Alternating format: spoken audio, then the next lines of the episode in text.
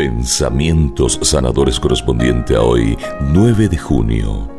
Pide la capacidad de desarrollar en ti el optimismo. Hay muchas formas de catalogar los diversos comportamientos de los seres humanos.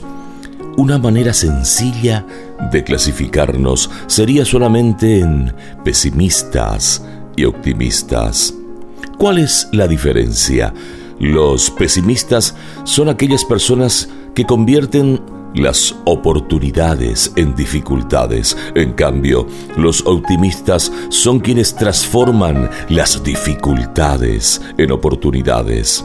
De hecho, la persona que sabe apuntar sobre lo positivo crea en su entorno un ambiente de optimismo que contagia a los demás.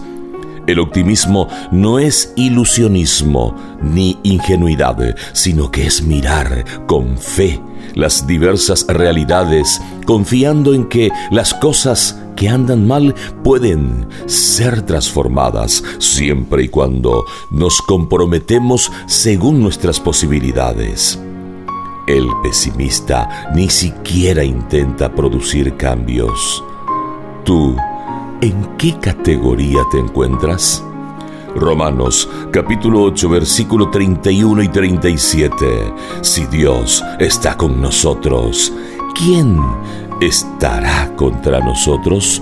Pero en todo esto obtenemos una amplia victoria gracias a aquel que nos amó. ¿Por qué tengo miedo? Si nada es imposible para ti, ¿por qué tengo miedo? Si nada es imposible para ti.